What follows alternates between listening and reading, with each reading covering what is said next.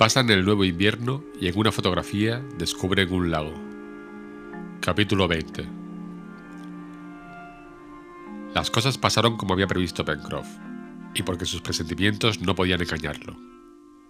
El viento refrescó y de brisa pasó a estado de vendaval, es decir, que adquirió una celeridad de 40 a 45 millas por hora, viento con el cual un buque en alta mar hubiera navegado con los rizos bajos y los juanetes arriados. Ahora bien, como eran cerca de las 6 cuando el Buenaventura llegó cerca del Golfo y en aquel momento se hacía sentir el reflujo, le fue imposible entrar y tuvo que aguantarse al largo, porque aun cuando hubiera querido no hubiera podido llegar a la desembocadura del río de la Merced. Así, después de haber instalado su foque en el palo mayor a guisa de trinquetillo, esperó presentando la proa a tierra. Por fortuna, si el viento fue muy fuerte, el mar, cubierto por la costa, no engrosó mucho y por lo tanto no había que temer las oleadas, que son un gran peligro para las pequeñas embarcaciones. El Buenaventura no habría zozobrado, porque tenía un lastre, pero cayendo a bordo grandes golpes de agua hubieran podido comprometerlo si las escotillas no hubieran resistido. Pencroff, como buen marino, se preparó para todo evento. Tenía confianza en su embarcación, pero no dejaba de esperar al día con alguna ansiedad. Durante la noche, Cyrus Smith y Gideon Spilett no tuvieron ocasión de hablar a solas. Sin embargo, las frases pronunciadas por el ingeniero al oído del periodista daban motivo a discutir otra vez aquella misteriosa influencia que parecía reinar sobre la isla Lincoln. Gedeon Spilett no cesó de pensar en aquel incidente, nuevo e inexplicable, en aquella aparición de una hoguera en la costa de la isla. Aquel fuego no era una ilusión, lo había visto, y sus compañeros Harbert y Pencroff lo habían visto tan bien como él. Les había servido para reconocer la situación de la isla en aquella noche tan oscura, y no podían dudar que fuese la mano del ingeniero la que la había encendido. Cyrus Smith, sin embargo, declaraba formalmente que no había hecho semejante cosa. Que Don Spilett se prometía volver a hablar sobre este incidente cuando el Buenaventura estuviese de regreso y excitar a Cyrus Smith a que pusiera a sus compañeros al corriente de aquellos hechos extraordinarios. Tal vez entonces acordaría hacer por todos una investigación completa de todas las partes de la isla Lincoln. Aquella noche no se encendió ningún fuego en las playas desconocidas todavía, que formaban a la entrada del Golfo, y la pequeña embarcación continuó aguantándose durante toda la noche. Cuando aparecieron las primeras claridades del alba en el horizonte, el viento, que se había calmado ligeramente, giró en dos cuartos y permitió a Pencroff embocar más fácilmente la estrecha entrada del Golfo. Hacia las 7 de la mañana el Buenaventura, después de haberse dejado llevar hacia el cabo Mandíbula Norte, entraba prudentemente en el paso y se aventuraba por aquellas aguas encerradas en el más extraño cuadro de lava. Vean, dijo Pencroff, una punta de mar haría una rada admirable, donde podría moverse escuadras enteras a su placer. Lo curioso, sobre todo, observó Cyrus Smith, es que este golfo ha sido formado por dos corrientes de lava vomitadas por el volcán, que se han acumulado por erupciones sucesivas. De aquí resulta que está abrigado completamente por todos lados, y es de creer que en él, aun con los peores vientos, el mar estará tranquilo como un lago. Sin duda, repuso el marino pues el viento para entrar aquí no tiene más que esa estrecha garganta abierta entre los dos cabos y el cabo del norte cubre el del sur, de manera que es dificilísima la entrada de las ráfagas. En verdad, nuestro Buenaventura podría permanecer aquí todo un año sin cesar sobre sus anclas. Ese golfo es un poco grande para él, observó el corresponsal. Convengo, señor Spilett, contestó el marino, en que es bastante grande para Buenaventura, pero si las escuadras de la Unión necesitan un abrigo seguro en el Pacífico, creo que no le pueden hallar mejor que en esta rada. Estamos en la boca del tiburón, observó Nab, aludiendo a la forma del golfo. En plena boca, mi valiente Nab, contestó Harbert. Pero supongo que no tendrá miedo de que se cierre y nos deje dentro. No, señor Harbert, contestó Nab. Pero, de todos modos, este golfo no me gusta. Tiene aspecto triste. Bueno, exclamó Pencroff. Ahí está Nab, que desprecia mi golfo, en el momento que yo pensaba regalárselo a América. Pero al menos, ¿son bastante profundas sus aguas? preguntó el ingeniero pues lo que basta para la quilla del Buenaventura podría ser suficiente para buques acorazados. Eso es fácil de averiguar, repuso Pencroff. Y el marino echó a fondo una larga cuerda que le servía de escandallo a la cual había atado un pedazo de hierro. Aquella cuerda medía unas 50 brazas y toda entró en el agua sin tocar el suelo. Vamos, dijo Pencroff. Nuestros acorazados pueden venir aquí sin temor a encallar. En efecto, repuso Cyrus Smith, es un verdadero abismo este golfo, pero teniendo en cuenta el origen plutónico de la isla, no hay que extrañar que el fondo del mar presente depresiones semejantes. Parece, observó Harbert, que estas murallas han sido cortadas a pico y creo que con una sonda cinco o seis veces mayor Pencroff no encontraría fondo. Todo está muy bien, dijo el corresponsal, pero debo hacer observar a Pencroff que falta una cosa importante para su rada. ¿Cuál, señor Spilett? Una cortadura, un sitio cualquiera que dé acceso al interior de la isla. No veo un punto sobre el cual se pueda poner el pie. Y en efecto, las altas lavas, muy acantiladas, no ofrecían en todo el perímetro del golfo un solo paraje propicio para el desembarco. Era una cortina infranqueable, que recordaba, pero con más aridez todavía, los fiordos de Noruega. El Buenaventura, rasando aquellas altas murallas hasta tocarlas, no encontró una sola punta que pudiera permitir a los pasajeros desembarcar. Pencroff se consoló diciendo que por medio de una mina podría volar una parte de aquel muro cuando fuese necesario, y puesto que no tenía nada que hacer en aquel golfo, dirigió su embarcación hacia la garganta y salió a las dos de la tarde. Uf, dijo Nab, exhalando un suspiro de satisfacción. Parecía verdaderamente que el honrado negro no se sentía bien dentro de aquella enorme boca. Desde el cabo Mandíbula a la desembocadura del río de la Merced no había más que unas ocho millas. Puso la proa hacia el Palacio de Granito y del Buenaventura, largando sus velas, siguió la costa a una milla de distancia. A las enormes rocas de lava sucedieron pronto aquellas dunas caprichosas, entre las cuales el ingeniero había sido hallado en circunstancias tan singulares, paraje frecuentado por centenares de aves marinas.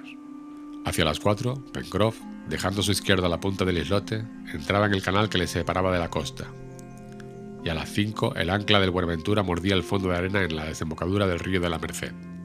Hacía tres días que los colonos habían dejado su vivienda. Ayrton les esperaba en la playa y Maese Yup salió alegremente a recibirlos lanzando gruñidos de satisfacción. La exploración completa de la costa de la isla estaba hecha, y nada sospechoso se había observado. Si algún ser misterioso residía en ella, no podía habitar más que los bosques impenetrables de la península serpentina, donde los colonos no habían hecho todavía sus investigaciones. Gedeon Spilett habló de estas cosas con el ingeniero y acordaron llamar la atención a sus compañeros sobre el carácter extraño de ciertos incidentes que se habían producido en la isla y el último de los cuales era el más inexplicable. Así, Cyrus Smith, volviendo a hablar de la hoguera encendida en el litoral por mano desconocida, no pudo menos de decir por vigésima vez al periodista. Pero está usted seguro de haberla visto bien. No era una erupción parcial del volcán, un meteoro cualquiera. No, Ciro, contestó Spilett. Era sin duda algún fuego encendido por mano de hombre. Por lo demás, pregunta a Pencroff y a Harbert, que lo vieron como yo, y confirmarán mis palabras. Algunos días después, el 25 de abril, en el momento en que todos los colonos estaban reunidos en la meseta de la Gran Vista, Ciro Smith tomó la palabra y dijo, Amigos míos, creo que debo llamar la atención sobre ciertos hechos que han pasado en la isla y sobre los cuales me gustaría oír el parecer de todos. Estos hechos son, por decirlo así, sobrenaturales. ¿Sobrenaturales? Exclamó el marino lanzando una bocanada de humo de tabaco. ¿Sería posible que nuestra isla fuese sobrenatural? No, Pencroff, pero indudablemente es misteriosa, continuó el ingeniero, a no ser que usted pueda explicarnos lo que Spilett y yo no hemos podido comprender hasta ahora. Hable, señor Cino, añadió el marino. Pues bien, ¿ha comprendido? dijo el ingeniero. ¿Cómo cayendo al mar fui encontrado a un cuarto de milla en el interior de la isla sin que me enterase de nada? A no ser que estando desmayado dijo Pencroff. Eso no es admisible, interrumpió el ingeniero. Pero pasemos adelante. ¿Ha comprendido cómo Top pudo descubrir dónde estaban ustedes a cinco millas de la gruta donde yo me hallaba tendido? ¿El instinto del perro? dijo Harbert. Instinto singular, exclamó el periodista, puesto que, a pesar de la lluvia y el viento desencadenados durante toda la noche, Top llegó a la chimenea seco y sin una mancha de lodo. Pasemos más adelante, dijo el ingeniero. ¿Ha comprendido cómo nuestro perro fue tan singularmente lanzado fuera de las aguas del lago después de su lucha con el Dungongo? No, confieso que no lo he comprendido, contestó Pencroff. Ni tampoco la herida que el Dungongo tenía en el costado y que parecía hecha con un instrumento cortante. Continuemos, repuso el ingeniero. ¿Han comprendido, amigos míos, cómo se encontraba aquel grano de plomo en el cuerpo del lechón de Saino?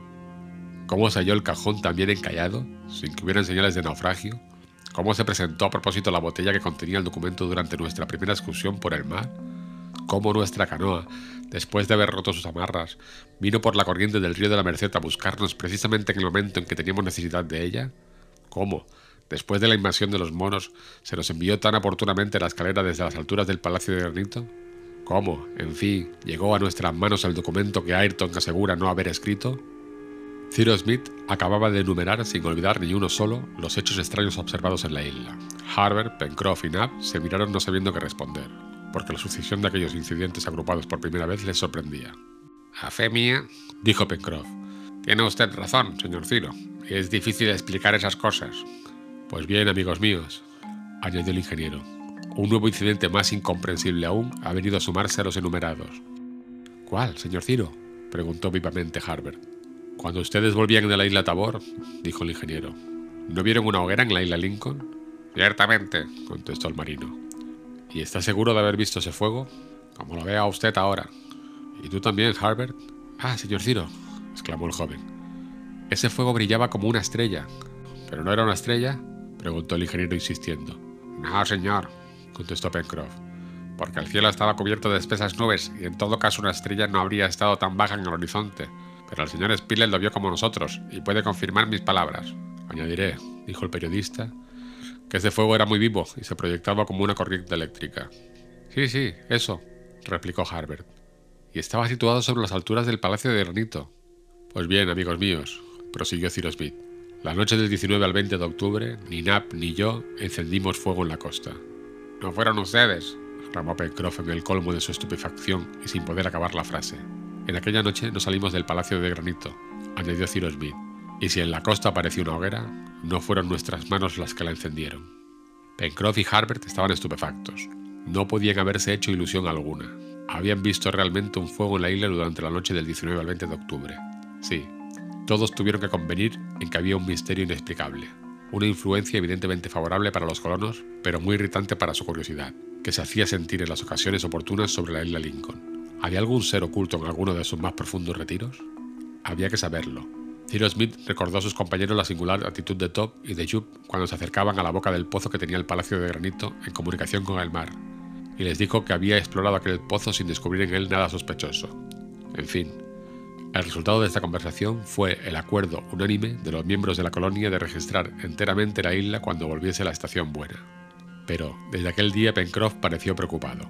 Aquella isla, que miraba como su propiedad personal, ya no le parecía toda entera. La propiedad se repartía con otro dueño, al cual de buen o mal gusto se sentía sometido. Nab y él hablaban con frecuencia de aquellas cosas inexplicables, y ambos, inclinados por su naturaleza a lo maravilloso, estaban muy cerca de creer que la isla Lincoln estaba sometida a un poder sobrenatural. Entretanto, llegaron los malos días con el mes de marzo, que es el noviembre de las zonas boreales, y el invierno parecía duro y precoz. Por consiguiente, se emprendieron sin demora las tareas del invierno. Por lo demás, los colonos estaban bien preparados para recibir el frío, por grande que fuese. No faltaban los vestidos de fieltro, porque el rebaño de muflones, muy numeroso entonces, había dado la lana necesaria para la fabricación de aquella tela de abrigo. Huelga decir que Ayrton fue provisto de cómodos vestidos. Cyrus Smith le invitó a pasar la mala estación en el Palacio de Granito, donde estaría mejor alojado que en la dehesa, y Ayrton prometió hacerlo cuando estuviesen terminados los trabajos comenzados, lo cual sucedió hacia mediados de abril. Desde entonces Ayrton tomó parte en la vida común y prestó en todas ocasiones útiles servicios, aunque siempre humilde y triste, no tomaba parte en las diversiones de los compañeros. Durante la mayor parte de aquel invierno que los colonos pasaron en la isla Lincoln, tuvieron que permanecer confinados en el Palacio de Granito, porque hubo grandes tempestades y borrascas terribles que parecían querer arrancar las rocas de sus bases. Inmensas corrientes de marea amenazaban cubrir toda la isla y cualquier buque que se hubiera fondeado junto a ella se habría perdido. Dos veces, durante una de aquellas corrientes, el río de la Merced creció hasta el punto de inspirar temores de que el puente y los puentecillos desaparecieran y hubo que consolidar lo de la playa.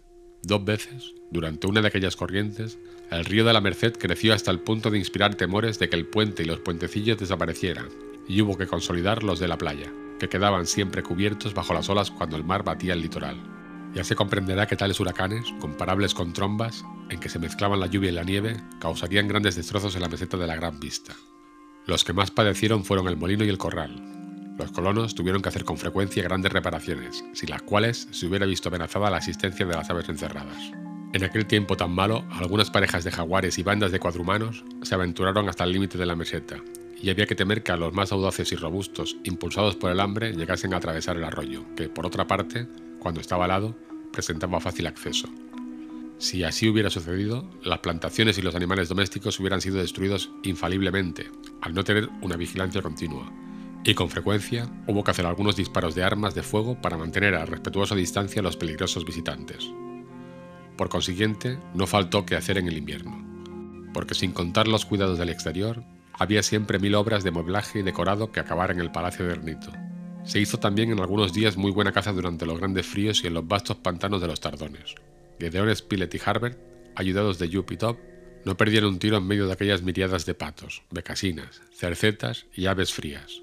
El acceso a aquel territorio tan abundante en la caza era fácil, por otra parte, ya por el camino del puerto del Globo, ya por el puente de la Merced, ya doblando las rocas por la punta del Pecio, y los cazadores no se alejaban nunca del palacio de granito más de dos o tres millas. Así pasaron los cuatro meses de invierno, que fueron los verdaderamente rigurosos, es decir, junio, julio, agosto y septiembre. El palacio de granito no padeció mucho por defecto de las inclemencias del tiempo. Y lo mismo sucedió en la dehesa, que, menos expuesta que la meseta y cubierta en gran parte por el monte Franklin, no recibía directamente los golpes del viento, porque venían ya cortados por los bosques y las altas rocas del litoral. Así, los deterioros de la dehesa fueron poco importantes, y la mano activa y hábil de Ayrton bastó para repararlos rápidamente, cuando la segunda quincena de octubre volvió a pasar algunos días en la dehesa. Durante aquel invierno no hubo ningún incidente inexplicable. Nada extraño sucedió, aunque Pencroff y Nab estaban en acecho de los sucesos más insignificantes que hubieran podido referirse a una causa misteriosa. Top y Yup ya no andaban alrededor de la boca del pozo ni daban señal ninguna de inquietud. Parecía que la serie de incidentes sobrenaturales se había interrumpido, aunque con frecuencia se hablaba de ellos en las veladas del Palacio de Granito y se ratificaba el acuerdo de registrar la isla hasta en sus rincones más ocultos y más difíciles de explorar. Pero un acontecimiento grave, cuyas consecuencias podían ser funestas, vino por el momento a distraer de sus proyectos a Cyrus Smith y sus compañeros. Corría el mes de octubre y la buena estación volvía a grandes pasos. La naturaleza se renovaba bajo las rayas del sol, y en medio del follaje persistente de las coníferas que formaban la linde del bosque, aparecía ya el nuevo follaje de los almaces, de las banksías y de los deodares. El lector recordará que Gedeon Spilett y Harbert habían tomado en diferentes ocasiones vistas fotográficas de la isla Lincoln, el 17 de aquel mes de octubre, a las 3 de la tarde, Harbert, seducido por la pureza del cielo, tuvo el pensamiento de reproducir toda la bahía de la Unión que daba frente a la meseta de la Gran Vista, desde el cabo Mandíbula hasta el cabo de la Garra. El horizonte estaba despejado, y el mar, ondulado al impulso de una blanda brisa, presentaba la inmovilidad de las aguas de un lago, picadas acá y allá por chispas luminosas. El objetivo fue colocado en una de las ventanas del salón del Palacio de Granito, por lo tanto dominaba la playa y la bahía, Harbert procedió como tenía costumbre, y una vez obtenido el cliché, fue a fijarlo mediante las sustancias que estaban depositadas en un aposento oscuro de la vivienda. Volviendo luego a la luz y examinando bien el cliché, observó en él un punto casi imperceptible, que manchaba el horizonte del mar. Trató de hacerle desaparecer por medio del lavado, pero por más que hizo no pudo conseguirlo. Es un defecto del vidrio, pensó, y entonces tuvo la curiosidad de examinar aquel defecto con una lente de bastante aumento, que destornilló de uno de los gemelos, Apenas lo hubo examinado, dio un grito y estuvo a punto de dejar escapar de las manos el cliché. Inmediatamente corrió a la habitación donde estaba Ciro Smith. Le alargó el cliché y la lente enseñándole la manchita. El ingeniero examinó aquel punto y después, tomando su catalejo, se precipitó hacia la ventana. El anteojo, después de haber recorrido lentamente el horizonte, se detuvo sobre el punto sospechoso y Ciro Smith, bajándose, pronunció esta sola palabra. ¡Buque! En efecto, había un buque a la vista de la isla Lincoln.